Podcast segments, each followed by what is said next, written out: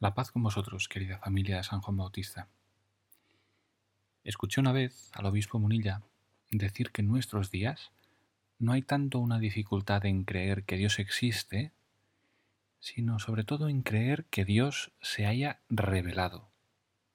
Es decir, si hace unas décadas había un intenso debate sobre la existencia de Dios, ahora lo que cuesta más de aceptar en general es que Dios se haya querido dar a conocer, que se haya revelado, que haya unas personas que puedan decir que Dios les ha hablado, porque eso supone que hay una verdad que se da a conocer a unas personas concretas. Y pienso que puede ser muy cierto esta intuición de Monseñor Munilla.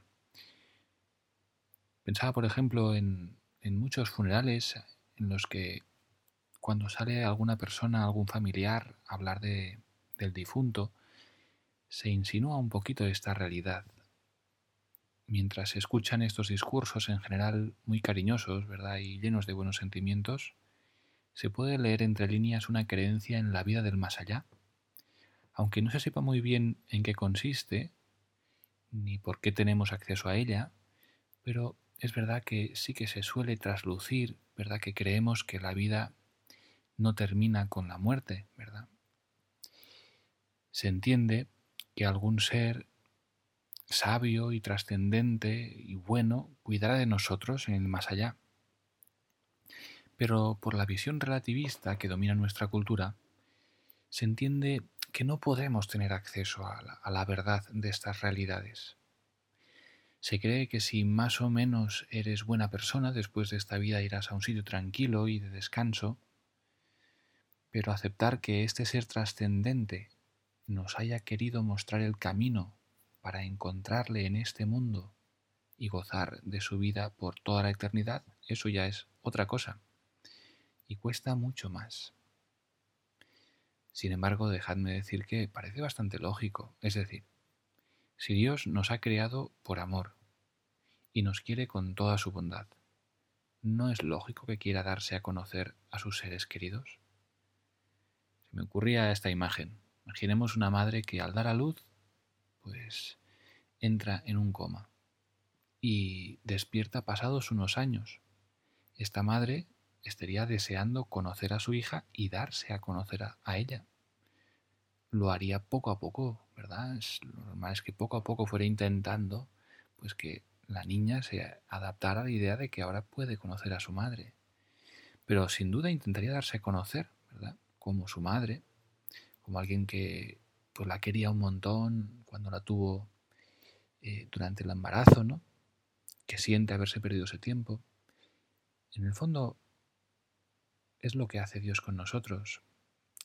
Dios se nos da a conocer porque nos ama, quiere que le conozcamos para que le podamos amar, ya que no se ama lo que no se conoce.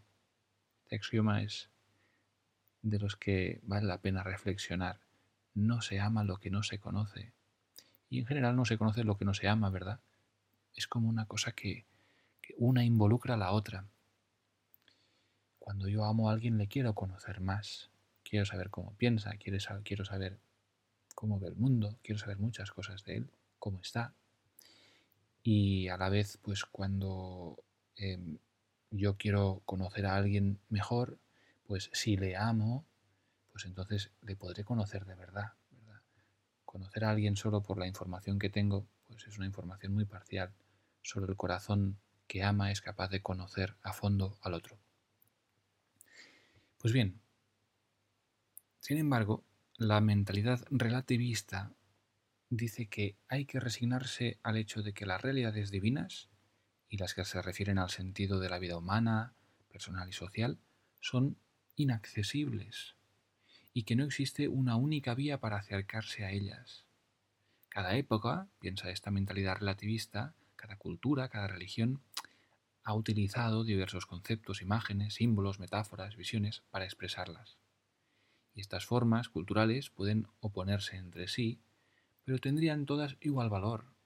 Serían diversos modos, cultural e históricamente limitados, de aludir de modo muy imperfecto a unas realidades que no se pueden conocer. En definitiva, que ninguno de los sistemas conceptuales o religiosos tendría bajo algún aspecto un valor absoluto de verdad. Todos serían relativos al momento histórico, al contexto cultural, y de ahí su diversidad e incluso oposición. Pero dentro de esa relatividad, todos serían igualmente válidos en cuanto vías diversas y complementarias para acercarse a la misma realidad que en el fondo permanece oculta. Sin embargo, hoy escuchamos de labios de nuestro Maestro y Señor la siguiente afirmación. Yo soy el camino y la verdad y la vida. Nadie va al Padre sino por mí. No dice el Señor que es un camino, sino el camino. No dice que es una verdad, sino la verdad. Y es la vida. Y nadie va al Padre sino a través de Jesús. Esta afirmación hoy en día es políticamente incorrecta. Más bien, según la mentalidad dominante, lo correcto es decir que hay muchas formas de llegar a Dios y todas son igual de válidas, porque en el fondo se cree que no es posible conocer la verdad sobre Dios. Hay un cuento que se ha utilizado mucho para convencernos de este razonamiento, pero que en el fondo es un argumento o esconde un argumento falaz. El cuento dice así. Dicen que un rey del norte de la India reunió un día a un buen número de ciegos que no sabían qué es un elefante. A unos ciegos les hicieron tocar la cabeza y les dijeron esto es un elefante. Lo mismo dijeron a los otros, mientras les hacían tocar la trompa o las orejas o las patas o los pelos del final de la cola del elefante.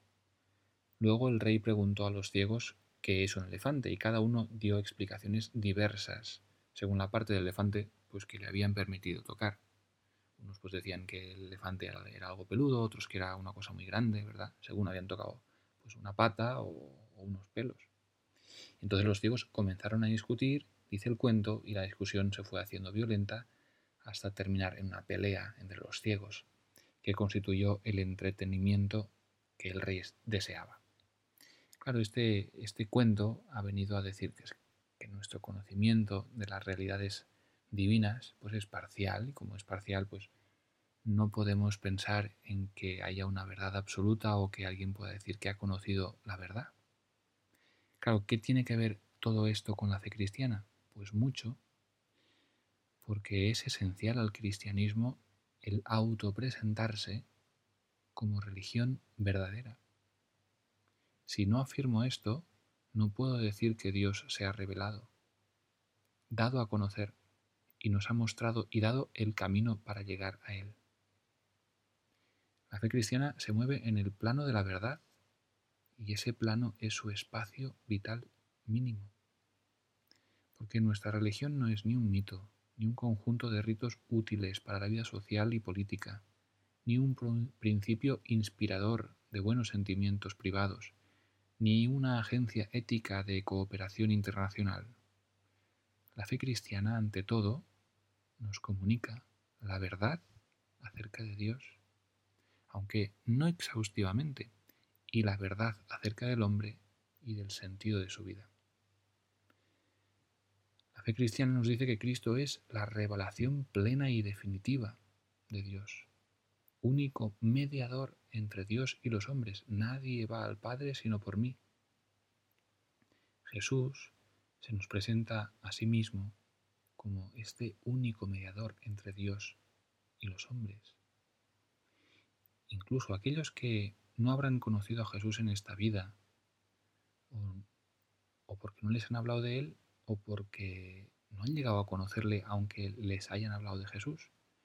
Incluso ellos, aquellos que no lo han conocido en esta vida, pero que por la gracia de Dios, que actúa de maneras que nosotros no podemos ni imaginar, estos se salven, todos se salvarán por medio de Jesús.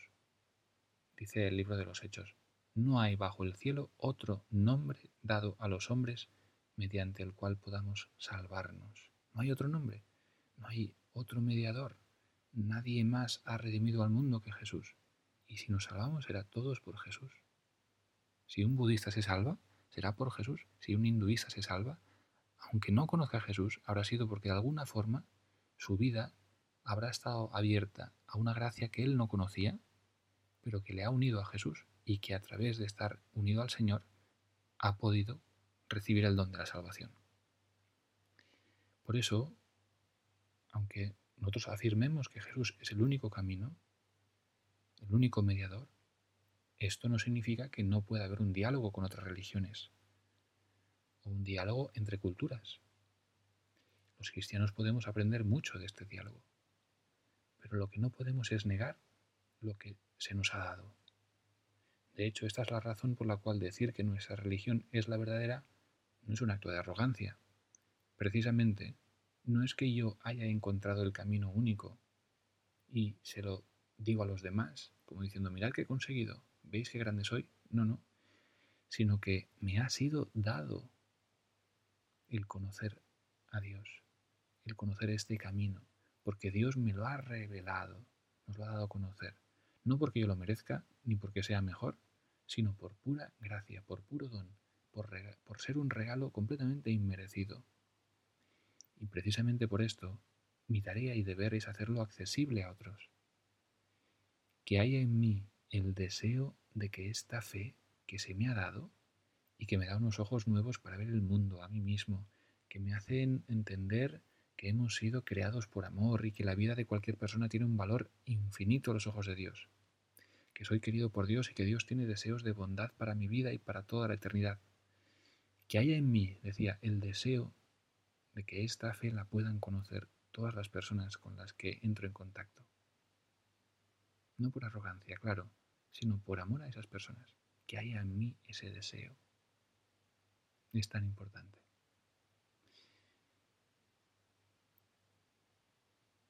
Es aquí donde se entiende cuando alguna vez al Santo Padre ha, ha dicho que, y preguntaban, ¿no? Sobre, él ha dicho que no hay que hacer proselitismo, es porque el Santo Padre está yendo al fondo de la cuestión.